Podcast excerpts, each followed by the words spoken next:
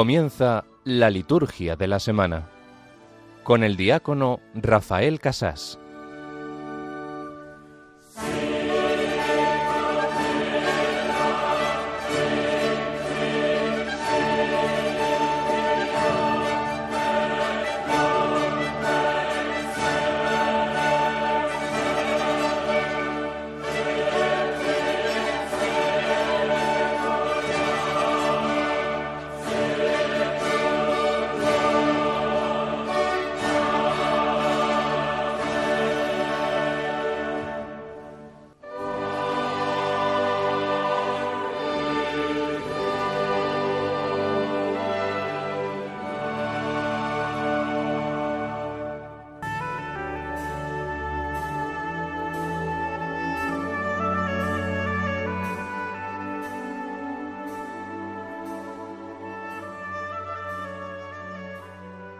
Dios que contemplas cómo tu pueblo espera con fidelidad la fiesta del nacimiento del Señor, concédenos llegar a la alegría de tan gran acontecimiento de salvación y celebrarlo siempre con solemnidad y júbilo desbordante.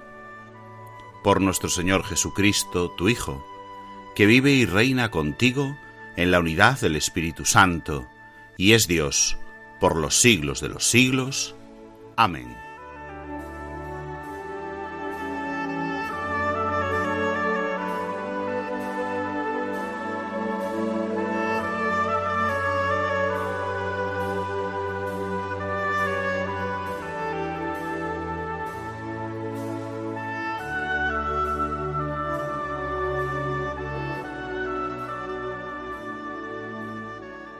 Espera y alegría.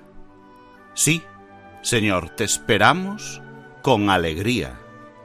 La espera no es incompatible con la alegría, sino precisamente es el mejor complemento. La alegría, el júbilo desbordante, porque te esperamos. Te esperamos con fidelidad, rezábamos hace un momento. Te esperamos con solemnidad. Te esperamos con júbilo desbordante, con esa alegría de quien sabe que vienes a salvarnos. La alegría ante tu cercana venida, Señor, en la Navidad, es la característica propia de este tercer domingo de Adviento. La alegría porque tú vienes, vienes en persona y vienes a salvarnos, vienes a librarnos de todos nuestros males. La profecía de Isaías que escucharemos como primera lectura este domingo, se cumple plenamente en ti, Señor Jesucristo, que curas a los enfermos, resucitas a los muertos, nos anuncias la buena nueva, nos traes la completa salvación. Juan Bautista preparó tu camino, también lo escucharemos en el Evangelio. Nosotros nos regocijaremos, nos alegraremos, cantaremos con gozo cantos de júbilo, la gloria, el esplendor, la majestad, porque vienes en persona y nos salvarás. Tenemos un modelo de resistencia, de paciencia, de espera gozosa en los profetas. Repiterá la segunda lectura. Esperad con paciencia, esperad con paciencia, esperad con paciencia. Pero esperad también con alegría y fortaleced, fortaleced vuestra fe. Alegraos siempre en el Señor, os lo repito, alegraos. El Señor está cerca, porque Él viene y viene para salvarnos.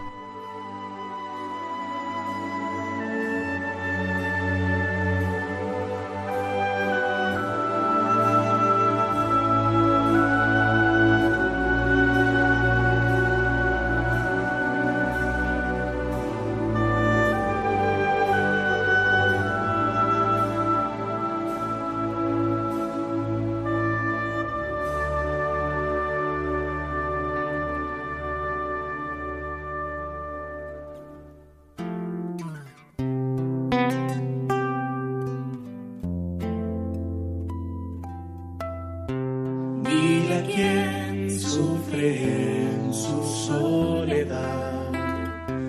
No debes temer, pues el Señor tu Dios poderoso, cuando invoques su nombre, Él te salva.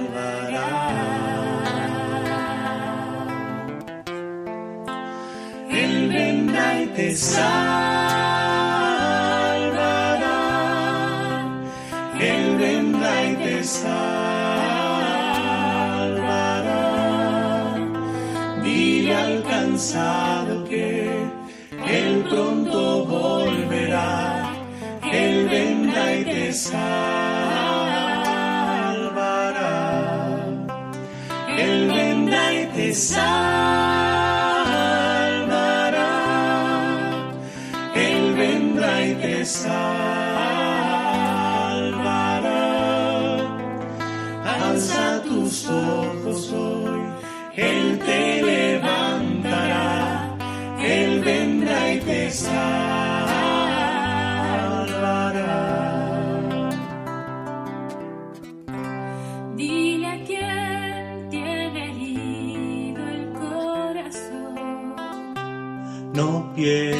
La fe. Pues el Señor tu Dios, con su gran amor, cuando invoque su nombre, Él te salvará. Él vendrá y te salvará.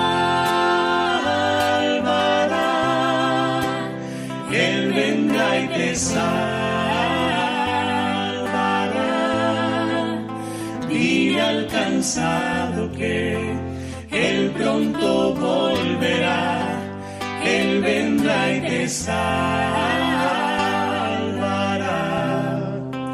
Él vendrá y te salvará. Él vendrá y te salvará. Alza tus ojos hoy,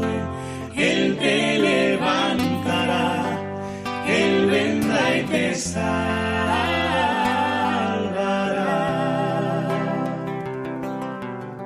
Él vendrá y te salvará. Así de claro nos queda al escuchar esta canción cuál es el principal valor del tiempo de Adviento que estamos celebrando, esa espera gozosa que especialmente en este tercer domingo de Adviento estamos celebrando.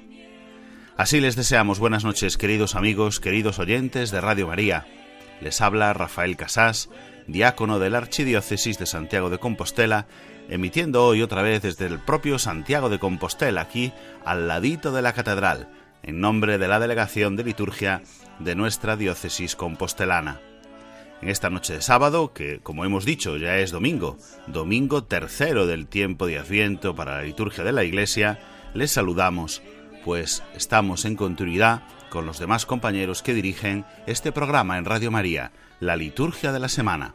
Como siempre, ya saben, tenemos la intención de conocer más la liturgia para amar más a Dios a través de ella. Y esta espera gozosa se transforma en el programa de hoy en el siguiente sumario. Tendremos, como siempre, el análisis del domingo, sus claves teológicas a través de Ricardo Sanjurjo Otero, biblista y sacerdote de mi diócesis Santiago de Compostela.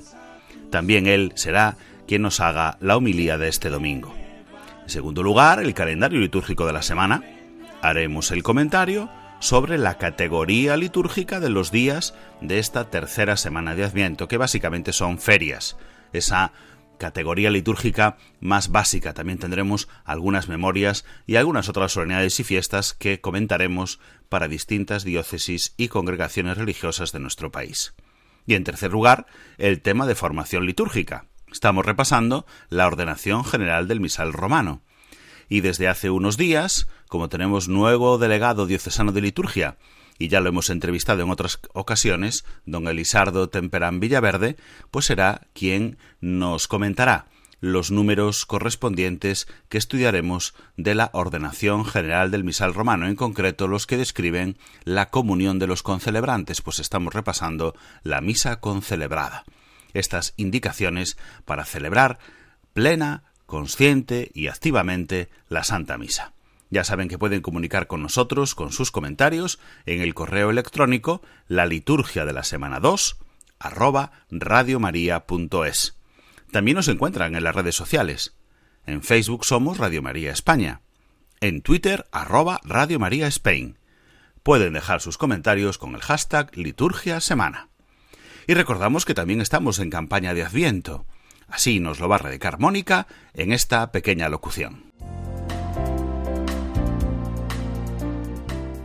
Dad gracias al Señor porque es bueno, porque es eterna su misericordia. Rezamos en los salmos.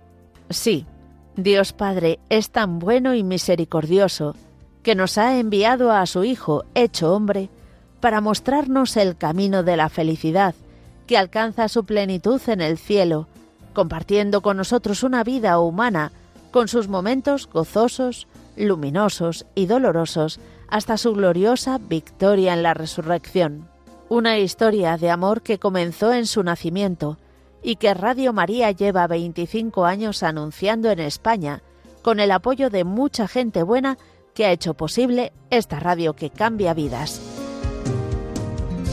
Ayúdanos a seguir haciéndolo muchos años más con tu oración, compromiso voluntario, testimonio y donativos.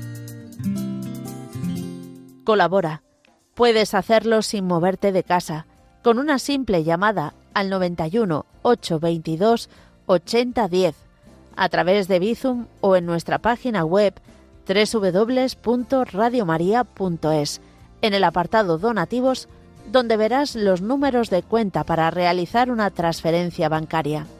También puedes hacerlo con tarjeta o PayPal. Preparemos nuestros corazones para recibir a Jesús en Navidad. Radio María, la fuerza de la esperanza. Viviendo intensamente esta fuerza de la esperanza, vamos a dar comienzo con la primera parte de nuestro programa, con el comentario a la palabra de Dios de este domingo. Y como siempre contamos con la ayuda de Ricardo Sanjurjo Otero, sacerdote de la diócesis de Santiago de Compostela, experto en Sagrada Escritura que ya está al otro lado del teléfono para comentarnos estas lecturas del domingo. Buenas noches, Ricardo. Muy buenas noches, Rafa. Feliz domingo a ti y a todos los oyentes de la liturgia de la semana aquí en Radio María. Estamos dispuestos una vez más, tercer domingo de Adviento, ya cerquita de la Navidad, aquí para, para comentar contigo las, las lecturas de este domingo.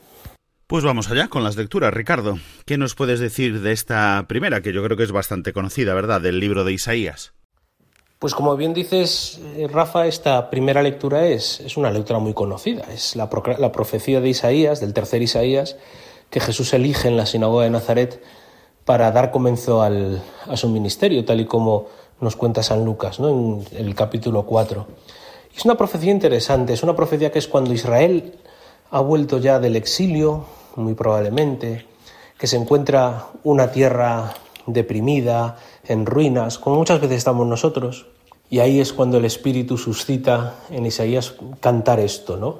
Eh, el Espíritu de Dios está sobre mí, me ha ungido para proclamar la libertad, para vendar los corazones, para proclamar la amnistía a los, a los cautivos, ¿no?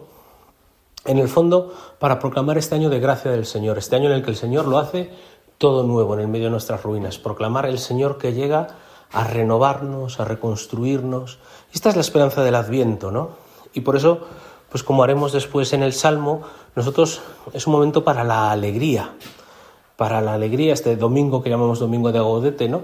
Para la alegría con el Señor, para la alegría que no es simplemente una alegría momentánea, un estar contentos, sino que es ese estado profundo de saber que estamos con aquel que lo hace todo nuevo, que nos reconstruye, que nos da nuevas fuerzas y que nos libera. Y por eso con, la, con nuestra Madre la Virgen cantamos, que haremos en este salmo, el himno del Magnificat.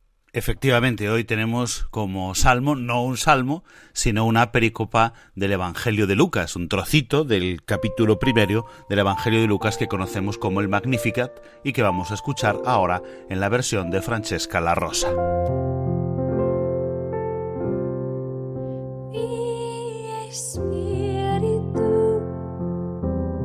sun.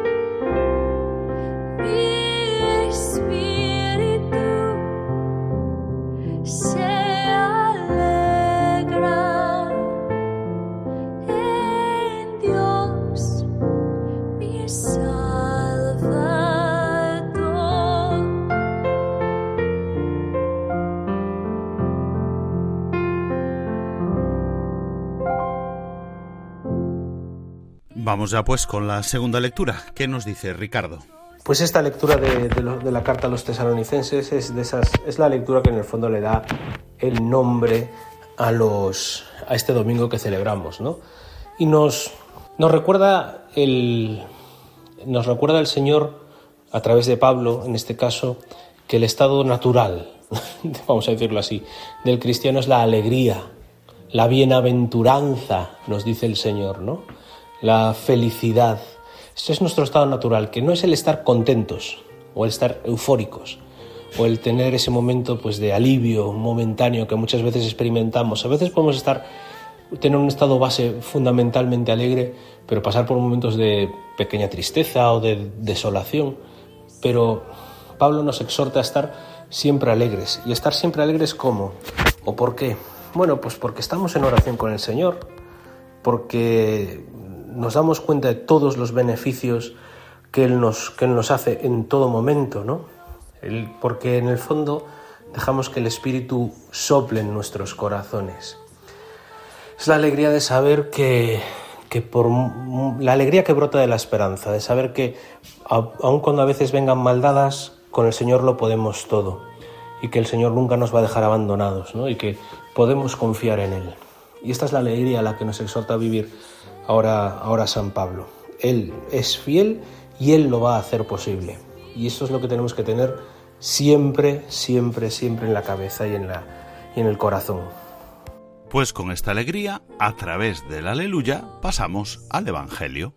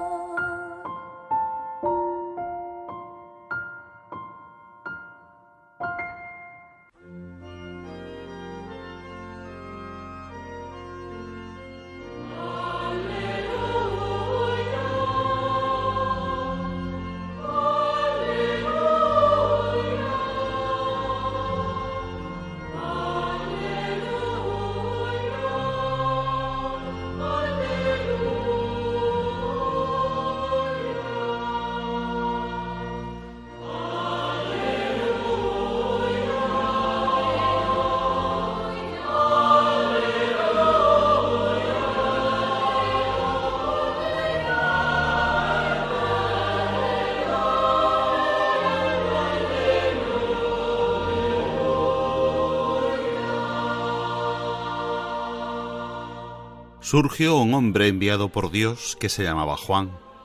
Este venía como testigo, para dar testimonio de la luz, para que todos creyeran por medio de él. No era él la luz, sino que daba testimonio de la luz. Y este es el testimonio de Juan.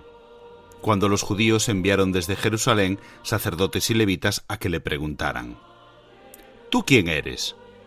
Él confesó y no negó confesó, yo no soy el Mesías. Le preguntaron, entonces, ¿qué? ¿Eres tú Elías? Él dijo, No lo soy. ¿Eres tú el profeta? Respondió, No. Y le dijeron, ¿quién eres para que podamos dar una respuesta a los que nos han enviado? ¿Qué dices de ti mismo? Él contestó, Yo soy la voz que grita en el desierto, allanad el camino del Señor, como dijo el profeta Isaías. Entre los enviados había fariseos y le preguntaron, Entonces, ¿por qué bautizas si tú no eres el Mesías, ni Elías, ni el profeta? Juan le respondió, Yo bautizo con agua. En medio de vosotros hay uno que no conocéis, el que viene detrás de mí, y al que no soy digno de desatar la correa de la sandalia. Esto pasaba en Betania, en la otra orilla del Jordán, donde Juan estaba bautizando.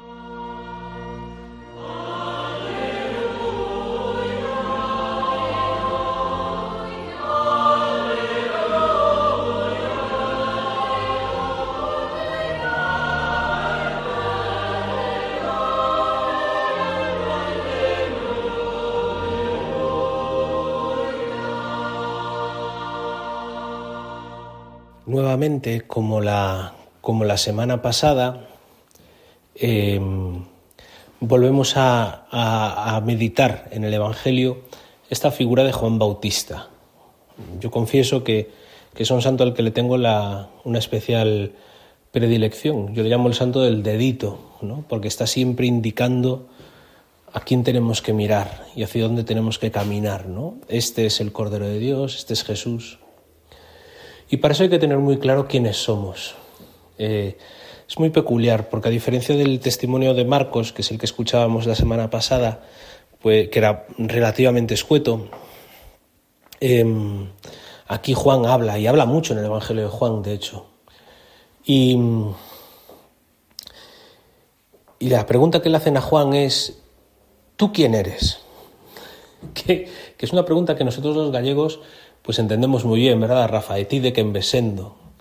En el fondo es tú con qué derecho vienes a decirnos esta cosa, tú con qué autoridad bautizas, tú por qué estás haciendo lo que haces, tú en el fondo, ¿cuál es tu pedigrí? ¿no?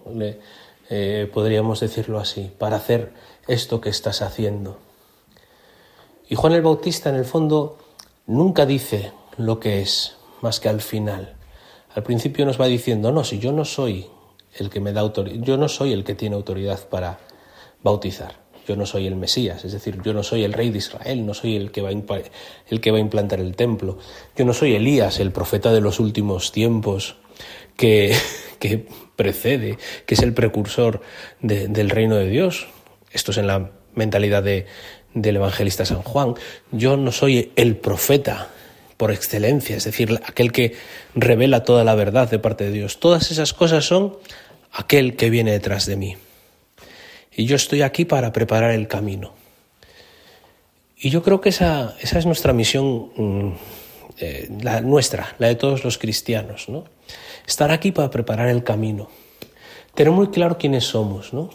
Yo tengo muy claro que yo no soy el Mesías, que yo no voy a salvar al mundo, pero que yo estoy preparando el camino a mi alrededor para, para que otro que pueda venir a llenarnos de su espíritu, para otro que puede venir, que va a venir, que está viniendo para salvarnos, para revelar la verdad, esa verdad que supone nuestra absoluta liberación. Jesús hoy cumple eso que Isaías dijo hace dos mil años, hace dos mil quinientos años. Y nosotros nuestra labor, nuestra tarea es ir allanando caminos, ir preparando corazones. ¿Cómo? Con nuestro testimonio, con nuestra alegría, con nuestra vida de oración, con nuestra predicación. Así, poquito a poco, vamos haciendo que la palabra de Dios vaya cobrando más cuerpo, más vida en los corazones de muchos y que muchos puedan encontrarle reconstruyendo pues esas pequeñas ruinas que todos tenemos en nuestra vida, o llenando de vida esos lugares donde nos hace falta, o simplemente compartiendo el gran banquete con nosotros en, nuestra, en nuestra vida, que Él va transformando a imagen de su reino. Y eso es lo que que yo creo que podemos aprender de esta, de esta lectura, de estas lecturas, mejor dicho, de este Domingo de la Alegría. Preparamos corazones, preparamos caminos para que otros puedan al experimentar la perfecta alegría que hay en el encuentro con Cristo. Muchas gracias, Ricardo. Ricardo Sanjur Jotero, agradecemos a Ricardo, sacerdote de la diócesis de Santiago de Compostela y especialista en Sagrada Escritura, que nos haya comentado las lecturas, la palabra de Dios de este domingo. Y junto con él y junto con toda la Iglesia le decimos, ven Señor Jesús, con arpa dei Maranata. Ven Señor Jesús, Maranata. Ven Señor Jesús, Maranata. Ven Señor Jesús, Maranata. Si ven pronto, Maranata. Ven Señor Jesús, Maranata. Ven Señor Jesús, Maranata. Ven Señor Jesús. Si ven pronto, Maranata. Come, Lord Jesus. Maranatha. Come, Lord Jesus. Maranatha.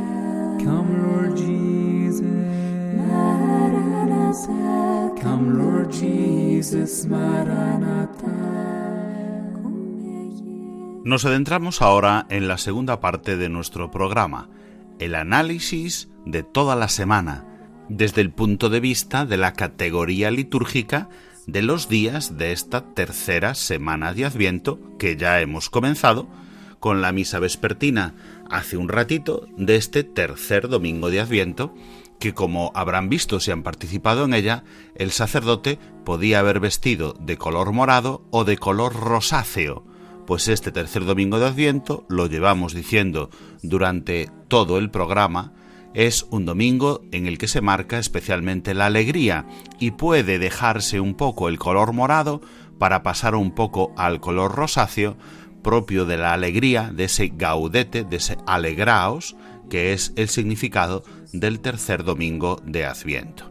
Mañana, por lo tanto, domingo, que ya ha empezado ahora, será la misma celebración veremos las lecturas del volumen primero, en este caso B, porque ya hemos comenzado el año B, el ciclo B, ya lo hemos comentado en más ocasiones, A, B o C, y se va repitiendo A, B o C. Este año 2023-2024 leeremos las lecturas propias del año B. Entonces, volumen 1, pero B. Leeremos sobre todo al evangelista San Marcos. Y eh, en este domingo eh, ya saben que durante el Adviento eh, no tenemos gloria, pero sí antífonas, oraciones propias, credo, prefacio de Adviento, que ya cambia a los prefacios de la segunda parte del Adviento. Desde el día 17 hasta que comience la Navidad tenemos una parte distinta del Adviento, una parte más marcada ya por la proximidad de la celebración de la Navidad. Y por eso, como si por una ventanita viésemos que ya va a llegar la Navidad, por eso podemos cambiar el color morado por el rosáceo. Ya saben que los domingos de Adviento no se permiten otras celebraciones, ni siquiera la misa exequial, la misa de entierro, la misa de funeral.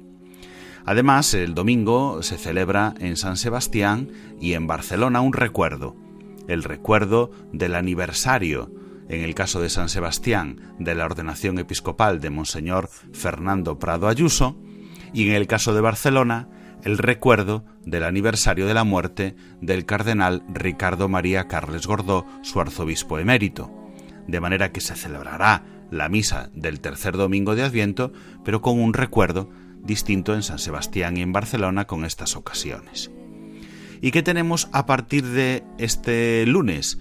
Pues la tercera semana de Adviento, comienza ya con unas ferias distintas, con unas celebraciones mm, semanales mm, distintas porque a partir de este día 17 pues se omiten las lecturas, los formularios de la misa de la tercera semana de Adviento y se toman las del día correspondiente del mes. De manera que no hay unas lecturas y unos formularios de la misa del lunes de la tercera semana de Adviento, sino del día 18 de diciembre van a estar marcadas así en el leccionario, en este caso, en el leccionario 2.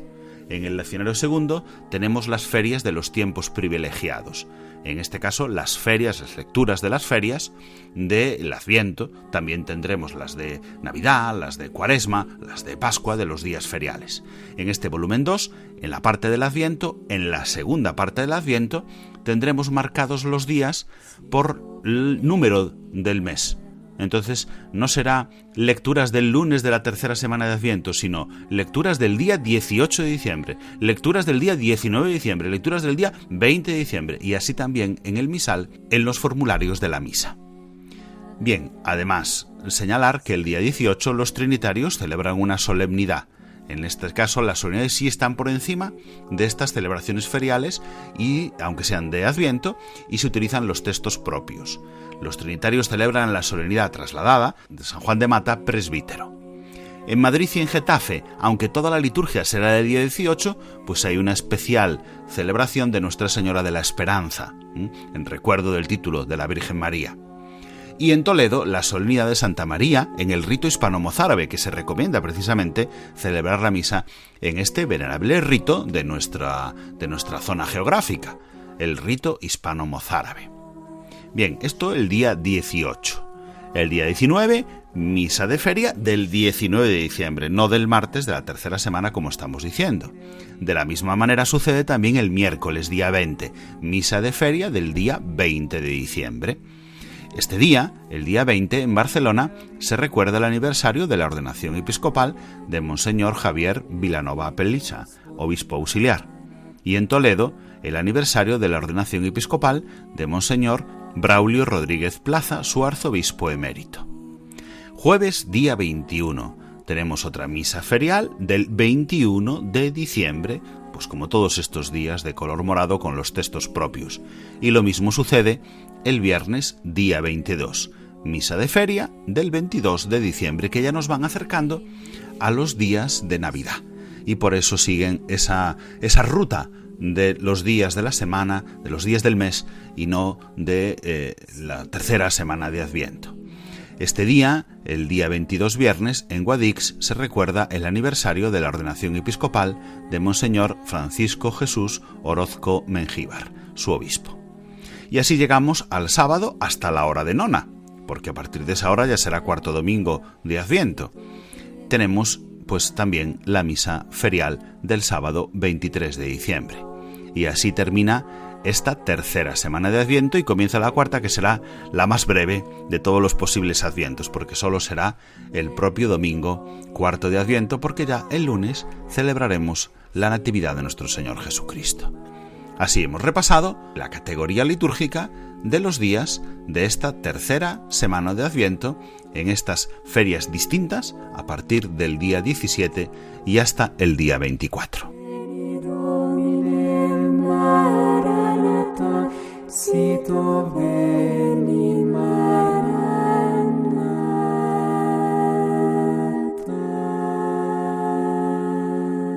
Y para la tercera parte de nuestro programa tenemos como siempre el tema de formación litúrgica. Estamos leyendo en una lectura continua con los demás compañeros que dirigen la liturgia de la semana aquí en Radio María, la ordenación general del misal romano. Nuestros compañeros lo dejaban el sábado pasado en el número 239. Estamos describiendo la misa concelebrada y nos habíamos quedado en el momento en el que vamos a comulgar. En el número 240 vamos a comenzar ahí y leeremos unos cuantos números para ver la forma de comulgar los concelebrantes y también el rito de conclusión. Como siempre, nos ayuda uno de los liturgistas de nuestra diócesis. En este caso, tenemos con nosotros a Odelisardo Temperán Villaverde, que además, como saben ustedes, de ser maestro de ceremonias de la Catedral de Santiago, es ahora también el nuevo delegado diocesano de liturgia. Don Elisardo, buenas noches. Buenas noches, encantado de estar con vosotros. Muy bien, don Elisardo. Vamos a comentar, por lo tanto, como hacemos siempre, esta ordenación general del misal romano en esta forma de comulgar los concelebrantes. Vamos a fijarnos en una misa concelebrada con dos o tres, no como en la catedral, que siempre son muchos más, ¿no? Desde luego, un montón, pero bueno. No, eh, a veces, pues si tenemos una misa, pues, pues que imagínense nuestra catedral de Santiago, con más de 100 concelebrantes, pues las cosas se organizan de otra manera. Pero en una misa de nuestras parroquias, donde dos o tres sacerdotes pues están concelebrando en ese momento, pues cómo se puede organizar esta parte tan importante que es la participación plena ya en el sacramento que es la comunión. En el número 240 dice, Mientras se dice el Cordero de Dios, los diáconos o algunos concelebrantes pueden ayudar al celebrante principal a partir el pan consagrado, sea para la comunión de los mismos concelebrantes, sea para el pueblo. Este número 240 describe muy bien, ¿verdad? Sí, no es necesario mucho más. Claro, cuando son muchos concelebrantes, a lo mejor es conveniente tener ya las formas partidas en los pedazos convenientes ya antes de empezar la misa y dejar solamente la forma grande, la, eh, una forma grande para el celebrante principal, para que haga el rito del, de, la, de la fracción del pan. Muy bien, y ahí entonces tendríamos el pan ya preparado, que sería lo lógico cuando son muchos sobre todo. En el número 241 dice, después de la inmixtio, solo el celebrante principal dice en secreto, con las manos juntas, la oración, Señor Jesucristo, Hijo de Dios vivo, o Señor Jesucristo, la comunión de tu cuerpo. Bueno, son dos posibles oraciones que ustedes no habrán escuchado normalmente porque, como dice aquí, las dice el celebrante principal o el sacerdote en una misa en la que preside él solo, en secreto. La inmixtio, ya lo hemos comentado, recordarán, queridos oyentes, que es cuando el sacerdote parte el cuerpo de Cristo y uno de sus fragmentos lo deposita dentro del cáliz. Por eso pone inmixtio. Se mezcla otra vez, se vuelve a juntar el cuerpo y la sangre de Cristo. Y en ese momento, el celebrante principal o cualquier sacerdote dice en secreto una oración que queremos que ustedes escuchen. Don Elisardo, ¿qué es esa oración que dicen los sacerdotes? En el momento de la inmistio, dice el cuerpo y la sangre de nuestro Señor Jesucristo, unidos en este cáliz, sean para nosotros alimento de vida eterna. Es decir, después hay la preparación para la comunión donde aparece esa doble oración, Señor Jesucristo, Hijo de Dios vivo, o Señor Jesucristo, la comunión de tu cuerpo. También son oraciones que recita eh, en privado, en, en, voz baja, en secreto, el sacerdote, en secreto, no en voz baja, el sacerdote, el que, el celebrante principal, pero que todos podemos hacer como preparación para la comunión, ¿no? Y que es además una oración muy bonita, ¿no? Por ejemplo, la primera, Señor Jesucristo, Hijo de Dios vivo, que por voluntad del Padre, cooperando el Espíritu Santo, diste con tu muerte la vida al mundo líbrame por la recepción de tu cuerpo y de tu sangre de todas mis culpas y de todo mal. Concédeme cumplir siempre tus mandamientos y jamás permitas que me separe de ti. Esto incluso los fieles lo podemos hacer porque es una preciosa oración de preparación para la comunión. Todos tenemos que prepararnos para comulgar. Por supuesto. Y hoy en día, como tenemos la facilidad de poder encontrarla en Internet, en el teléfono, en cualquier lado, pues estaría muy bien que la aprendiésemos de memoria y que justo antes de la comunión, mientras el sacerdote se prepara, que cada uno de nosotros también lo hiciéramos. Todos vamos a preparar y ahí se pide una preparación de todos. El sacerdote lo hace con esta oración, nosotros los fieles también tenemos que prepararnos con esto, con otra oración, pero prepararnos para comulgar, ¿vale? Para recibir a Jesucristo realmente presente en la Eucaristía. Y luego va a describir en los siguientes números, voy a leerlos así para no perdernos en, en las palabras, porque describe muchas maneras posibles para hacer la comunión de los concelebrantes con dignidad, con seriedad, sabiendo a lo que nos vamos a acercar, que es el misterio más grande. Entonces lo organiza de distintos modos. En primer lugar, terminada, dice el número 242. Terminada la oración antes de la comunión, el celebrante principal hace genuflexión y se retira un poco. Los concelebrantes, uno tras otro, se van acercando al centro del altar, hacen genuflexión y toman del altar con reverencia el cuerpo de Cristo, teniéndolo luego en la mano derecha y poniendo la izquierda bajo ella. Se retiran a sus puestos. Pueden también permanecer los concelebrantes en su sitio y tomar el cuerpo de Cristo de la patena que el celebrante principal o uno o varios de los concelebrantes sostienen, pasando ante ellos, o pasándose sucesivamente la patena hasta llegar al último. Eso dice el número 242, es decir, repartimos el cuerpo de Cristo entre los concelebrantes. Sí, si son pocos concelebrantes, pues es muy fácil, es muy sencillo. El celebrante principal se acerca a cada uno y le ofrece la patena. O también que uno de los diáconos pues lo vaya llevando y acercándoselo a cada uno de los concelebrantes. Si ya son muchos, lo mejor es que el, el, celebrante principal y a lo mejor los dos que le acompañan en el altar a derecha e izquierda comulguen ellos primero y ya cuando se solucionó todo, es decir, cuando ya bajan a dar la comunión a los fieles, vayan acercándose los demás concelebrantes, porque lo más es, práctico, lo es más, lo más práctico, y que no haya una aglomeración en torno al altar. Ahí lo importante es que esto se concrete ya con los concelebrantes cuando están en la sacristía preparándose para la celebración, que el que dirija la celebración o el maestro de ceremonias, pues que ya con ellos le diga, bueno, pues vamos a hacer de la siguiente forma, ¿no? Por intinción o de esta forma, pero haciendo así. Muy bien, lógicamente siempre prepararlo. Y hay muchas posibilidades. Vamos a leer, bueno, eh, luego dice el 243, el celebrante principal toma la hostia consagrada en la misma misa y teniéndola un poco elevada sobre la patena o sobre el cáliz, vuelto hacia el pueblo, dice, este es el Cordero de Dios, ¿eh? como en cualquier celebración. Y prosigue con los concelebrantes y el pueblo diciendo, Señor, no soy digno de que entres en mi casa. Bueno, las oraciones que conocemos. Y ahora organizamos. Aquí es importante decir, lo acaba de subrayar de pasada, que es lo eh, consagrado en esa misa. Ajá. Es decir, no podemos ir al sagrario, recoger el, el, copón, traerlo al altar y que los concelebrantes pues tomen el cuerpo de Cristo del copón consagrado en otra misa. No, no. Es, es el decir, actual, es, es el, el, actual, sacrificio o sea, que se ha celebrado. Eh, entonces, los concelebrantes tienen que participar comiendo el, el pan, eh, digo en, en, este caso, el cuerpo y la sangre de Cristo que se acaba de consagrar claro. en la propia misa. Sí, sí, Esto sí. Acabamos de hacer el memorial, la renovación efectiva del sacrificio de Cristo y hay que hacerlo. Es la comunión de los fieles que normalmente de, deberíamos tener. De la el, misma también. Eh, también un copón. Pero pueden comulgar del copón del sagrario, ¿vale? Pero los concelebrantes y el celebrante de pide que sea, dice ahí, consagrada en la misma misa. Perfecto. Muy bien. 244. A continuación, el celebrante principal de cara al altar dice en secreto, el cuerpo de Cristo me guarde para la vida eterna, y toma reverentemente el cuerpo de Cristo. De modo análogo, proceden los demás concelebrantes, comulgando por sí mismos. Después de ellos, el diácono recibe el cuerpo y la sangre del Señor de manos del celebrante principal. Bueno, lo más común, ¿verdad? Sí, sí, sí. No. Lo más común en una, en una misa donde haya pocos concelebrantes y co así se procede. La sangre del Señor, dice el 245, se puede tomar bebiendo del cáliz directamente o bien por intinción, o con una canilla o con una cucharilla. ¿Qué es por intinción, don Elisardo? Pues es mojando dentro del cáliz. Vale. O sea, hay que echar en el cáliz el suficiente vino como para que después, una vez consagrado, todos puedan comulgar pues reverentemente.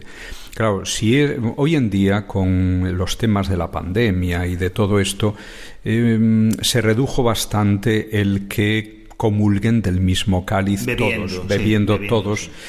Porque quieras que no, pues es como una posible fuente de, de contagios o así. Uh -huh. Entonces se ha extendido más la costumbre de la intinción entre nosotros el tema de la canilla o de una cucharilla no, no tiene en nuestro país es, es, muy raro verlo. Pero no hay costumbre. Cuando viajamos a algún otro sitio se ve en algún lugar pero es muy raro en nuestro ambiente que alguien haya visto ni siquiera sepa lo que es una canilla. Sí, sí.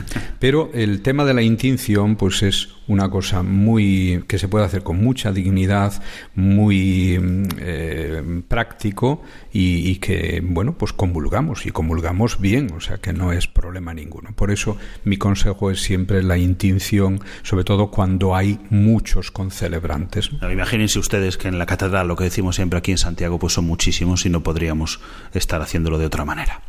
De todas maneras, lo describe el número 246 y se comulga bebiendo directamente del cáliz se puede emplear uno de estos modos y los describe. Modo A. El celebrante principal, de pie medio del altar, toma el cáliz, Dice en secreto, la sangre de Cristo me guarde para la vida eterna, y bebe un poco del sándwich, pasando enseguida el cáliz al diácono, uno de los concelebrantes. Después distribuye la comunión a los fieles, los concelebrantes uno tras otro o de dos en dos, si usan dos cálices, se acercan al altar, hacen genuflexión, beben el sándwich, purifican el borde del cáliz y regresan a sus sedes. O modo B. El celebrante principal bebe la sangre del Señor según costumbre en el centro del altar, pero los concelebrantes pueden tomar la sangre del Señor o bien permaneciendo en sus puestos y bebiendo del cáliz que el diácono o uno de los concelebrantes les irá pasando, o también pasándose uno a otro el cáliz. El cáliz lo purifica siempre, o el mismo que bebe o el que lo presenta. Uno a uno, según van comulgando, vuelven a sus asientos. Esto es si se comulga bebiendo, número 246. Y en el 247 dice el diácono consume con reverencia en el altar toda la sangre de Cristo que ha quedado, con la ayuda, si es necesario, de algunos concelebrantes, y luego lleva el cáliz a la credencia, y allí él o un acólito instituido lo purifica, lo seca y lo recoge como de costumbre. Bueno, sería la forma bebiendo, sería la forma bebiendo. Luego en el 248 describe la comunión de los concelebrantes también puede ordenarse tomando de uno en uno junto el altar el cuerpo e inmediatamente después la sangre del Señor. En este caso, el celebrante principal toma primero la comunión bajo las dos especies, del modo acostumbrado, aunque para beber del cáliz siga la misma forma que se haya escogido para los demás concelebrantes. Que puede ser beber del cáliz o puede ser por intinción. Muy bien. Puede hacerlo igual. Terminada la comunión del celebrante principal, el cáliz se deja a un lado del altar sobre otro corporal. Los concelebrantes van pasando uno tras otro al centro del altar, hacen genuflexión y comulgan del cuerpo del Señor.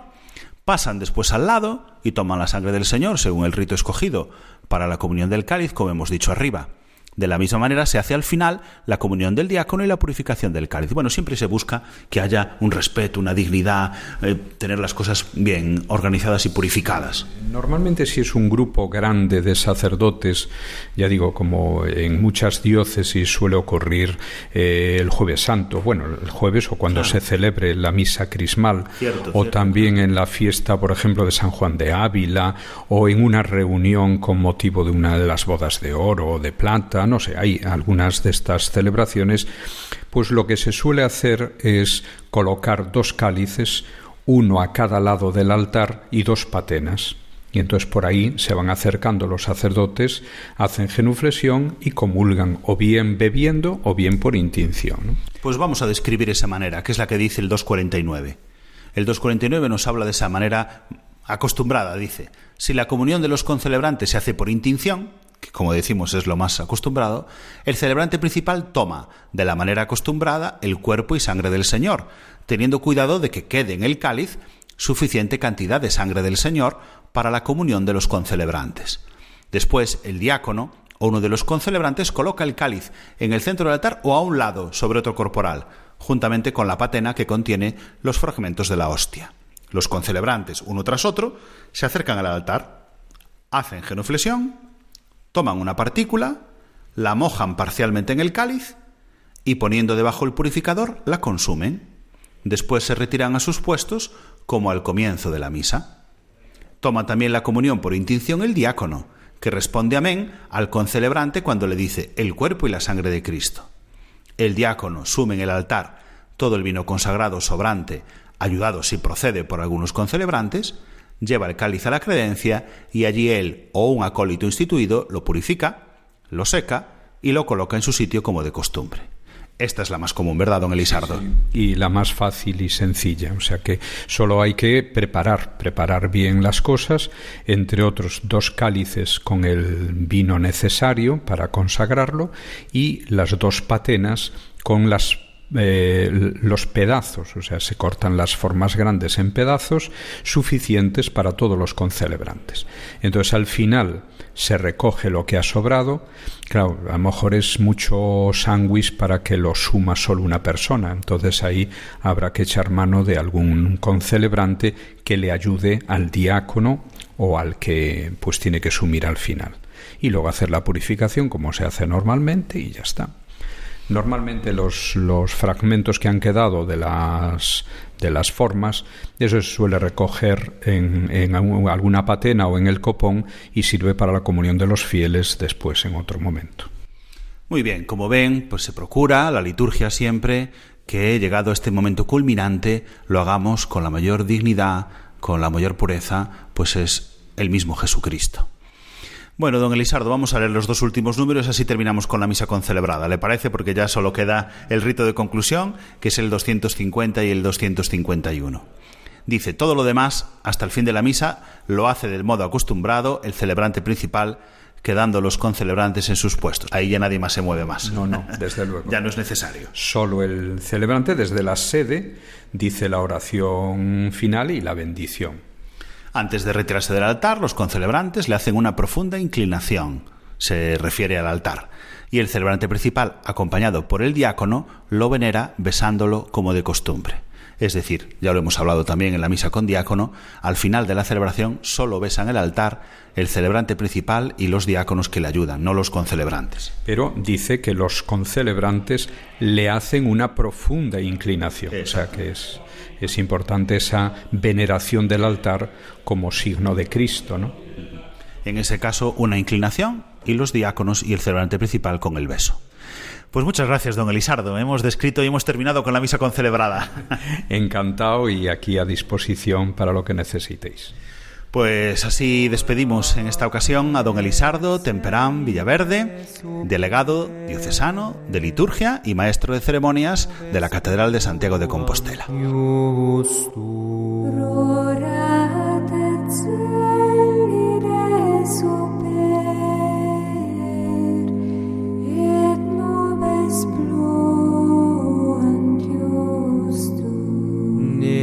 Pascalis Domine, ne ultra me mineris iniquitatis, ex et civitas sancti facta est deserta, Sion deserta facta est, Jerusalem desolata est domus sanctificationis tue et gloriae tue. Ubi laudaverum te patres nostri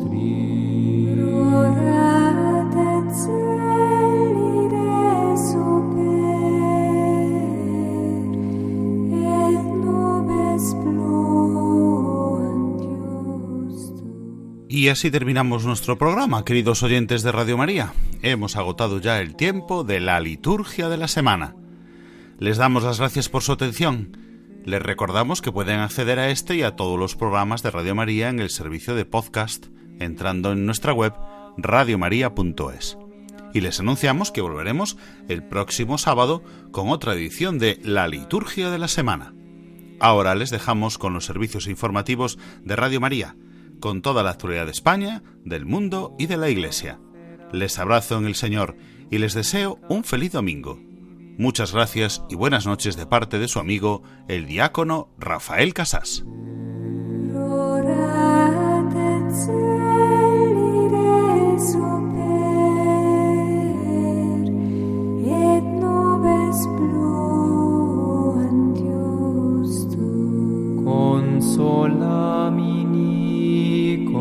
sola mini popule